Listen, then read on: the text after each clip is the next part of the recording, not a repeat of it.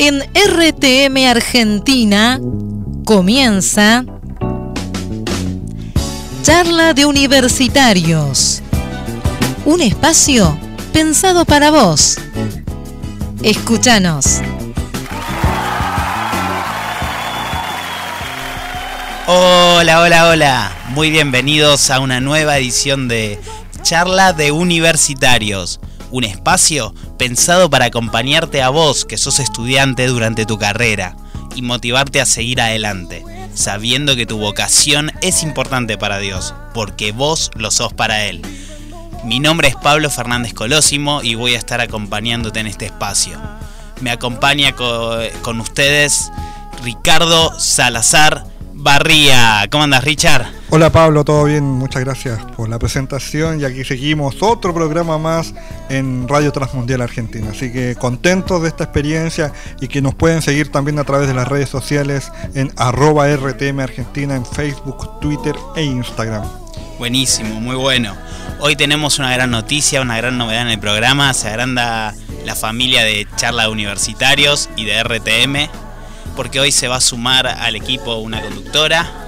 Eh, su nombre es Miriam Berraondo y está acá con nosotros. ¿Cómo andas, Miriam? Hola, chicos, ¿cómo están? Muy bien, ¿vos? Muy bien y muy contenta de sumarme al equipo. Muy bien, buenísimo, buenísimo. Eh, acá se va a sumar Miriam para poder acompañarnos, para traer su experiencia, va a tener una columna muy interesante, eh, muy importante y también la han escuchado, así que en eso estamos muy contentos porque hay una voz que ustedes escucharon antes, así como introducción al programa, que también estuvo y que también estuvo invitada en nuestro primer programa que ya está disponible en las plataformas virtuales de la radio, así que pueden seguir nuevamente en las redes sociales arroba RTM Argentina. Así es, Ricardo. Vamos, ahí ya, ya tenemos cada uno su rol, estamos acá eh, con Miriam Berraondo, que ella se suma al programa. Eh, y bueno, ella va a tener una columna muy importante, ¿no? Decinos, ¿de qué vas a hablar? Bien, va a estar relacionado con un tema que tiene que ver con buscar trabajo cuando soy estudiante. Ah, muy bien. Y la columna se llama Los siete pecados a la hora de armar un CV. Mirá el tema que te traje, Pablo. Ideal, ideal. Los siete pecados tan graves. Bueno, no, nos enteraremos después qué tan grave. Eh, bueno, les queremos decir que ustedes pueden enviar sus preguntas, eh, así podemos tener un diálogo, un ida y vuelta, pueden mandarnos mensajes de audios. Eh, pueden contactarse con las redes sociales arroba RTM Argentina y ahí pueden dejar sus preguntas. Hoy, ¿qué pasa a la hora de hacer un CV? ¿Qué dudas tenés a la hora de hacer un CV?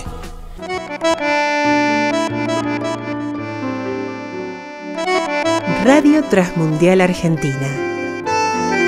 Una radio mirando al cielo.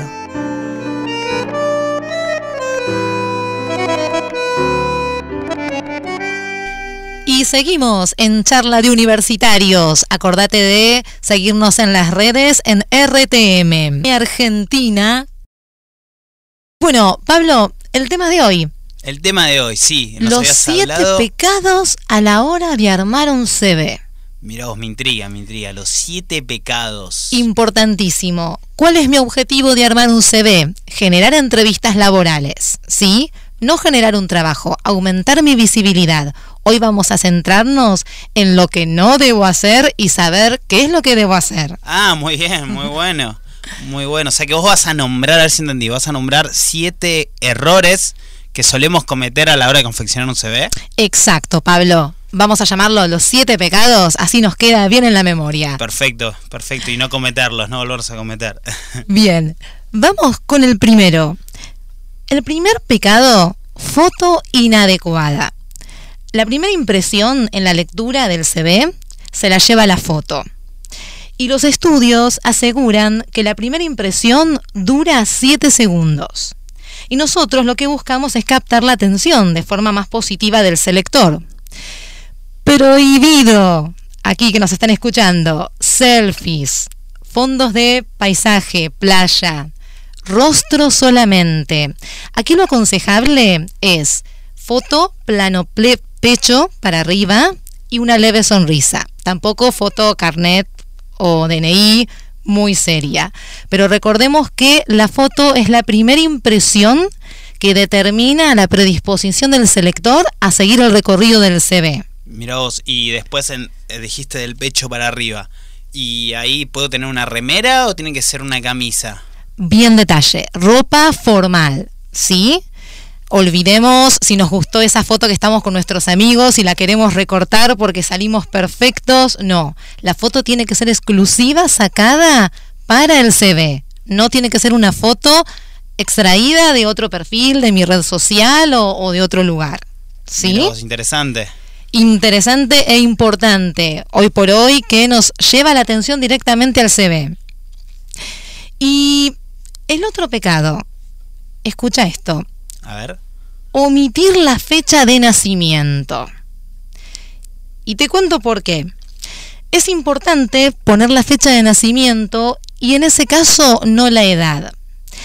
Si tu CV quedó en la base de datos y no fue tenido en cuenta y posteriormente el, reclutador busca tu CV en el sistema, es mucho más fácil deducir tu edad a través de la fecha de nacimiento que si solamente dejas la edad.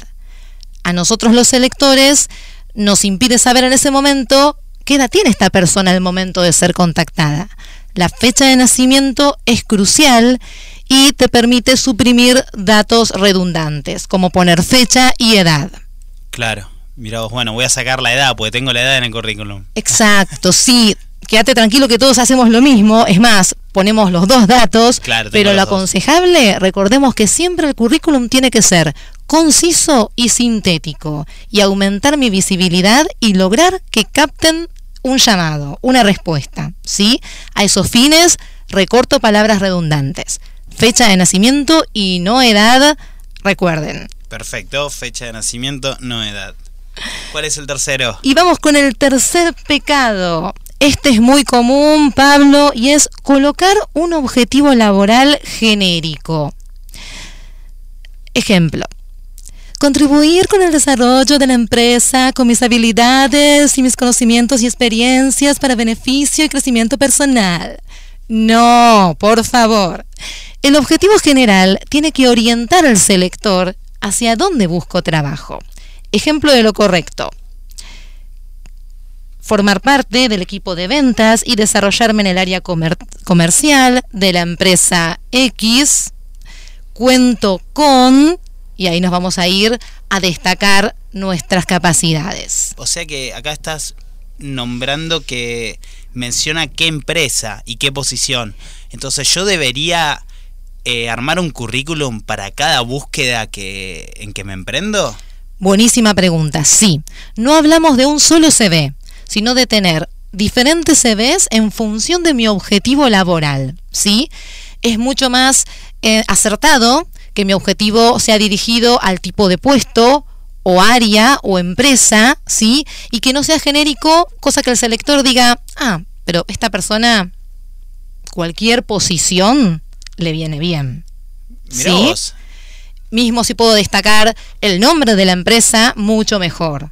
Si no lo tengo, puedo poner puedo poner empresa multinacional, empresa pyme, sí, pero que sea específico, un objetivo específico. Perfecto, perfecto. Eh, quedó claro entonces el objetivo específico y armar un CV para, para cada búsqueda, no generalizar. Contanos el cuarto pecado. Y el cuarto pecado está un poco relacionado con este, que es omitir las fortalezas personales. ¿Qué me hace diferente a mí del próximo CV que quizás tiene mi misma experiencia o aproximadamente mi misma trayectoria de formación? ¿En qué me destaco? ¿Cómo yo realizo el trabajo? Aquí es donde sugerimos tres líneas muy breves en donde exprese características de mi personalidad. Ejemplo, cuento con capacidad de negociación, resolución de conflictos y trabajo en equipo. Recomendamos que estas tres líneas sean seguidas al objetivo laboral. Recordemos, destaco a dónde oriento mi búsqueda y destaco mis principales características de cómo soy a la hora de desarrollar mi trabajo. Perfecto, genial. O sea, ¿La tenías esta, Pablo? No la tenía, no la tenía. Bien Sabía ahí. que me lo preguntan en las entrevistas, pero no la tenía que tenía que estar en el CV. Bien ahí. Y el tema va a ser después, si lo pongo, cómo lo justifico en una entrevista. Y esto ya te queda para la próxima. Bien, y vamos al quinto pecado a la hora de armar un CV. Esto sucede muchas veces, colocar los estudios primarios y secundarios. Parece una obviedad, Pablo, pero lo que se sugiere es poner la formación de grado o terciaria en curso o finalizada, porque ya se supone que si tengo esa formación, el secundario ya lo hice y el primario también. Recordemos, currículum sintético y conciso, con información que destaque la atención del selector. Sí, podemos colocar un secundario que sea técnico o que sea relevante o que aporte al puesto al cual me estoy aplicando. ¿Y si es bilingüe el secundario? Exacto, si es un bilingüe o un secundario reconocido, sí lo coloco. ¿Sí? Pero de lo contrario, esos datos ya no se usan. Perfecto. Esto es muy importante, sigue apareciendo en los CVs incluso de profesionales recibidos, Pablo. Y es un detalle que quita atención en el tiempo que tiene el selector. Hablamos de aproximadamente 10 segundos de lectura de CV, considerando la gran cantidad de CVs que ingresan en plataforma o portales laborales. Mira vos, importante, importante. Me imagino, multiplico 10 segundos por... eh, eh, 500, 500 CVs que te están llegando, imagínate que tenemos que optimizar la información, ¿sí? Totalmente. Tal Sí, sí. cual. Mira vos, mucho tiempo. Sí. Y bueno, y nos vamos al sexto pecado a la hora de armar un CV. Mira, esto es describir las tareas y oraciones de manera extensa.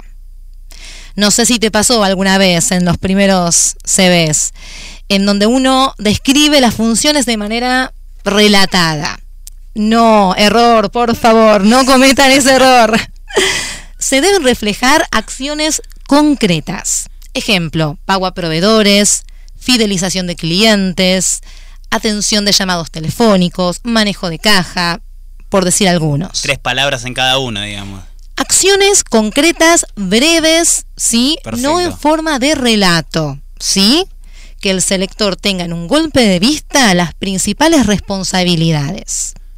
Si le puedo agregar factores cuantitativos, mejor. Y ese es un tips, atención ahí quienes estudian carreras exactas, ingeniería o eh, tecnología, los selectores estamos más acostumbrados a datos cuantitativos y a oraciones bien, bien precisas, bien concretas.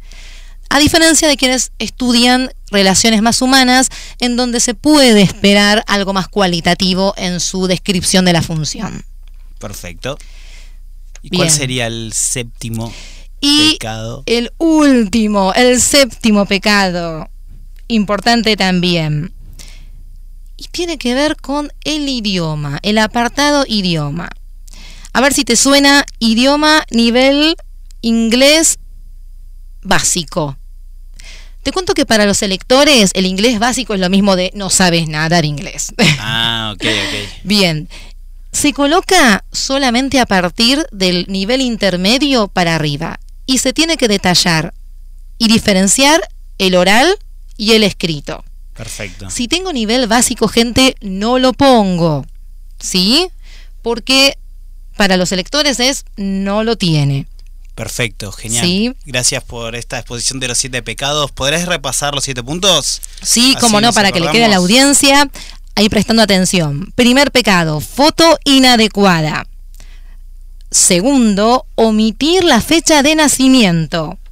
El tercero, colocar un objetivo laboral genérico. El cuarto, omitir mis fortalezas. El quinto, colocar los estudios primarios y secundarios, dependiendo el caso. Y vamos con el sexto, describir las tareas o funciones con oraciones extensas y en forma de relato. Y por favor, no colocar idioma a nivel básico. Perfecto, bueno, muy, muy útil. Eh, tomé muchas notas mentales y ya llego a casa y, y cambio, cambio mi CV, lo modifico para mejorarlo. Y un datito regalito, siempre tener tu CV en el Drive. Nunca sabes en qué momento podés enviarlo a un contacto referido o búsqueda que te enteres. Ah, bueno. O sea, son los siete pecados más el consejo. Más el consejo. Mira, te tiré una chapa. el bonus track. Radio Transmundial Argentina. Una radio mirando al cielo.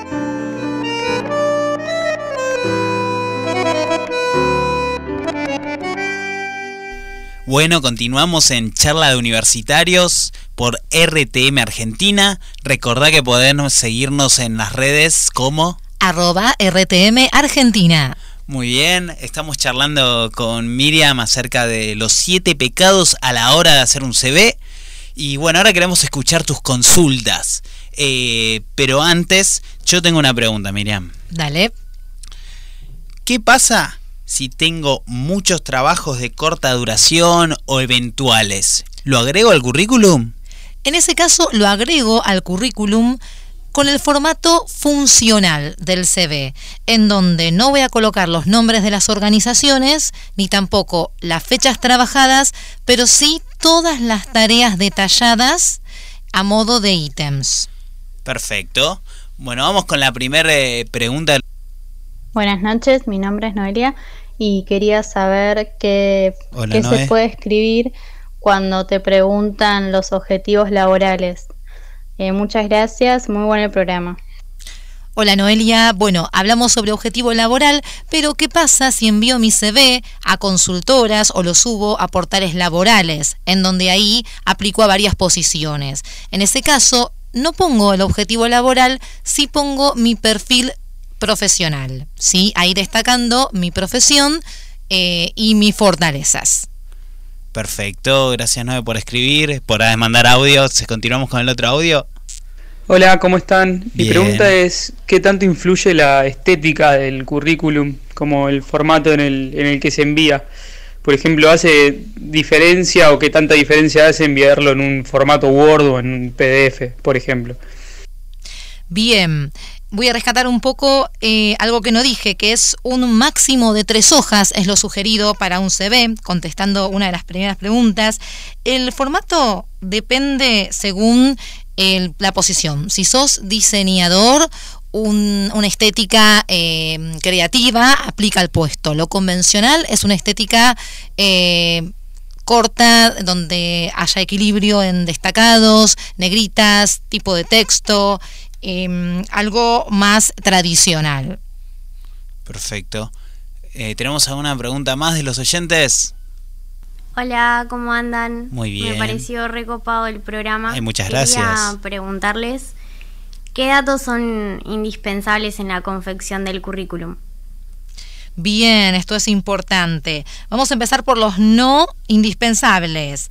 No voy a usar, no voy a colocar la dirección de los empleos donde trabajé, no coloco las referencias, tampoco el motivo de salida, renuncia, desvinculación, y tampoco la remuneración, excepto en el caso que me lo pidan. ¿sí? Lo que no puede faltar son datos personales de contacto, por favor, mail que sea de Gmail, el apartado experiencia, el apartado formación, idiomas ya lo hablamos, y el apartado conocimientos informáticos. Perfecto, perfecto. Bueno, eh, muchas gracias a los oyentes que nos escuchan, que envían sus preguntas y bueno, esperamos que eh, les sean útil, les sean muy útil estas, estas charlas que tenemos. Bueno, gracias por haber estado una vez más con nosotros. Muchas gracias Ricardo por acompañarnos eh, en operaciones. Y bueno, muchas gracias Miriam por venir y por sumarte. Un gusto y aquí estamos ayudando y acompañando a los universitarios. Buenísimo. Eh, bueno, muchas gracias. Esto fue Charla Universitarios por RTM Argentina. Seguimos en las redes arroba RTM Argentina. Hasta luego. Chao, chao.